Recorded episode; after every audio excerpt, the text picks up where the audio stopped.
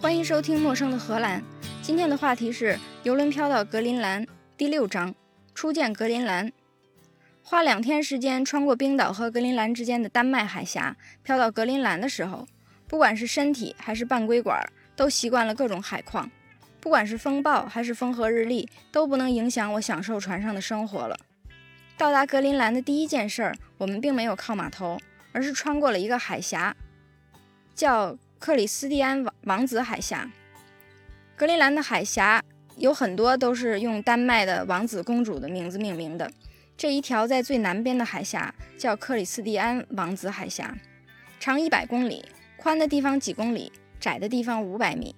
这条海峡连着格陵兰东边的伊明格尔海和格陵兰西边的拉布拉多海。可是刚刚说的冰岛跟格陵兰之间的丹麦海峡有两天航程那么远。而这条王子海峡只有五百米宽，为什么都叫海峡呢？虽然说中文都叫海峡，但是英文是两个不同的词。我们通常说的大陆跟岛屿之间，或者两个大陆之间的海峡叫 strait，比如说台湾海峡、南极跟南美洲中间的德拉克海峡，还有刚刚说的冰岛跟格陵兰之间的丹麦海峡，就是两个岛或者大陆跟岛、大陆跟大陆之间的海。这种又窄又长的王子海峡，英文叫 Sound，就是声音这个词。虽然给人的感觉好像是因为海峡特别窄，窄到可以听到两边岩壁的回声，但实际上这个词跟声音一点关系都没有。英文词只不过是从其他北欧语言翻译过来的而已。在其他北欧语言里，这个词听起来像 Sound，比如北欧有很多地名都叫什么什么松，说的就是 Sound 这种海峡。十有八九是一个被海水漫过的峡谷。这个王子海峡就是第二种，虽然只有一百公里，但是游轮整整漂了六个小时，并不是开不快，而是景色太美了，大家都想抓住这个机会多看两眼。到底怎么美呢？想了半天，我也不知道怎么描述，觉得自己的语言特别贫乏。反正就是美，又大又安静，山又高又平静又美。两边高耸的悬崖，上面石头一层一层的，形成又有规律又没规律的纹理。说到山的纹理，我就想到北欧的传统毛衣，就是那种上面有独特花纹的粗羊毛毛衣，花纹又细又小，一层一层的，乍一看以为是雪花，仔细看又不是，但是也不是什么几何形状，说不上是什么。实际上，这些花纹就是山上沉积岩的纹理。说不定从北欧各个国家毛衣的花纹上就可以看出各个国家沉积岩成分的不同。看吧，本来以为自己是在描述景色有多美，说着说着又说到了沉积岩的成分。进入格陵兰最让我意外的是没有参照物，失去了物体比例的感知。看到一块浮冰，也不知道它到底像手掌那么大，还是像房子那么大。看到远处的冰川，也不知道是几百米高还是几米高。直到看到一条帆船从冰川入水的地方飘过来，帆船小的就像针尖儿，后面拖着一条长长的水纹，瞬间才意识到冰川又高又宽呢。还意识到我的词汇还是这么贫乏，看来不读书真是不行。我就不喜欢读书，但是直到成了博士，才敢把我不喜欢读书这几个字说出口。因为从小到大，一问你的兴趣爱好是什么？说读书准没错，就觉得谁要是不喜欢读书，谁就反社会、反人类。我一上一本书，如果不算产品说明书和技术文档的话，掐指一算，大概是十九岁的时候看的《神雕侠侣》，之后就没读过书。但是这几天在船上，因为离开冰岛之后，既没有网络，也没有电视，也没有广播，每天睁开眼睛，除了吃饭睡觉，什么事儿都没有。我把船舱里的广告传单都读了好几遍，之后没办法，只好去船上的图书馆看看有什么可以解闷儿的东西。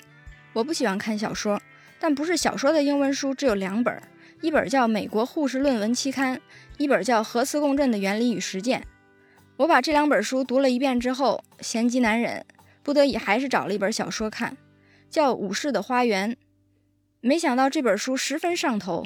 我强烈推荐给各位只读产品说明书的人读一读，语言简单，情节不复杂，讲一个日本姑娘得了麻风病，躲到山上，在自己的小院子里养花种草，度过几十年。一本书读完，就像经历了她的一生，从没离开院子，没有打扰过世界。可是和那些有诗和远方的人生、惊天动地的人生、改变世界的人生、可歌可泣的人生相比，喜怒哀乐、爱恨情仇也是那么丰满。就像在格林兰看到的景色失去比例尺一样，欲望如果失去参照物，环顾院子跟历遍整个世界又有什么区别呢？说着说着又说远了，回到格林兰，因为我语言贫乏，景色描述不成就来点叙事的吧。在穿过海峡一半的时候，突然远远看见有几条小船向我们开过来。我赶快从十几层甲板跑到五层，才看清楚，原来是三条带着挂桨机的舢板，是当地人来看热闹的。据说我们这条船是新冠之后的第一条游轮，所以在新冠期间出生的，以及在新冠之前出生但是新冠之前还来不及记事儿的孩子，这就是第一次看到游轮这个东西，也是第一次看到村子以外的人。每条舢板上都带着几个小孩儿，有的四五岁，大的八九岁。他们兴奋极了，对着我们又是招手又是大笑。但是没有人跟我们喊话，这也可能是他们的习惯，不大声说话，因为在那个地方喊破喉咙也没人听得见。开船的都是大人，看起来四五十岁的样子，也是一脸慈祥的笑容。还有一条山板上挂着刚打回来的几条海报，据说这个村落是一九九二年建成的。是沿海居住点的居民，有几个不想过现代化的生活，举家搬到这个地方。开始的时候只有五六个人，经过几十年发展，到了几十个人的村子，靠打海报、卖海豹皮为生。生活物资由 Royal Arctic 皇家北极货运公司定期不定期的运过来。皇家北极货运是一个格陵兰国有的运输公司，既负责国际贸易。又像一个漂浮的超市，在各个定居点之间运送食物和日用百货。我尝试着想，在这儿长大的孩子记忆是什么样的？他们的生活完全没有网络，和外界的关系就是运物资的船，偶尔飘过去的游轮。也不知道他们该不该学英语或者丹麦语，或者一生都住在这儿的话，也不需要其他语言，甚至不需要复杂的语言来描述复杂的概念。他们有大把的时间没事儿干。不知道是会创造出更多的哲学思考，还是用来发愣神儿。我突然想在这个地方停下来生活一段时间，可是又觉得，就算是我只跟他们说说话，都会污染了他们单纯的生活。就像我一直反对主动援助其他国家或者其他地区，帮助他们实现现代化。虽然说我们可以提供现代医疗，提供干净的饮用水和更有营养的食物，可以帮整个村落延长平均寿命，这听起来好像没有任何问题。没有任何负面的影响，可是谁定义更长的平均寿命就代表着更好的生活呢？这只是我们对生活质量、对一个好的人生的定义。我们在提供这些基础设施和物资的同时，也是在强制别人接受我们的人生观跟价值观。人家凭什么不能过一个原始的生活，平均寿命四十岁呢？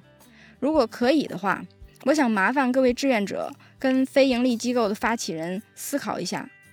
怎么样帮助别人是别人需要的？什么样的帮助是别人需要的？什么样的帮助是你一厢情愿的？到底是你在帮助别人，还是你只是想感动自己？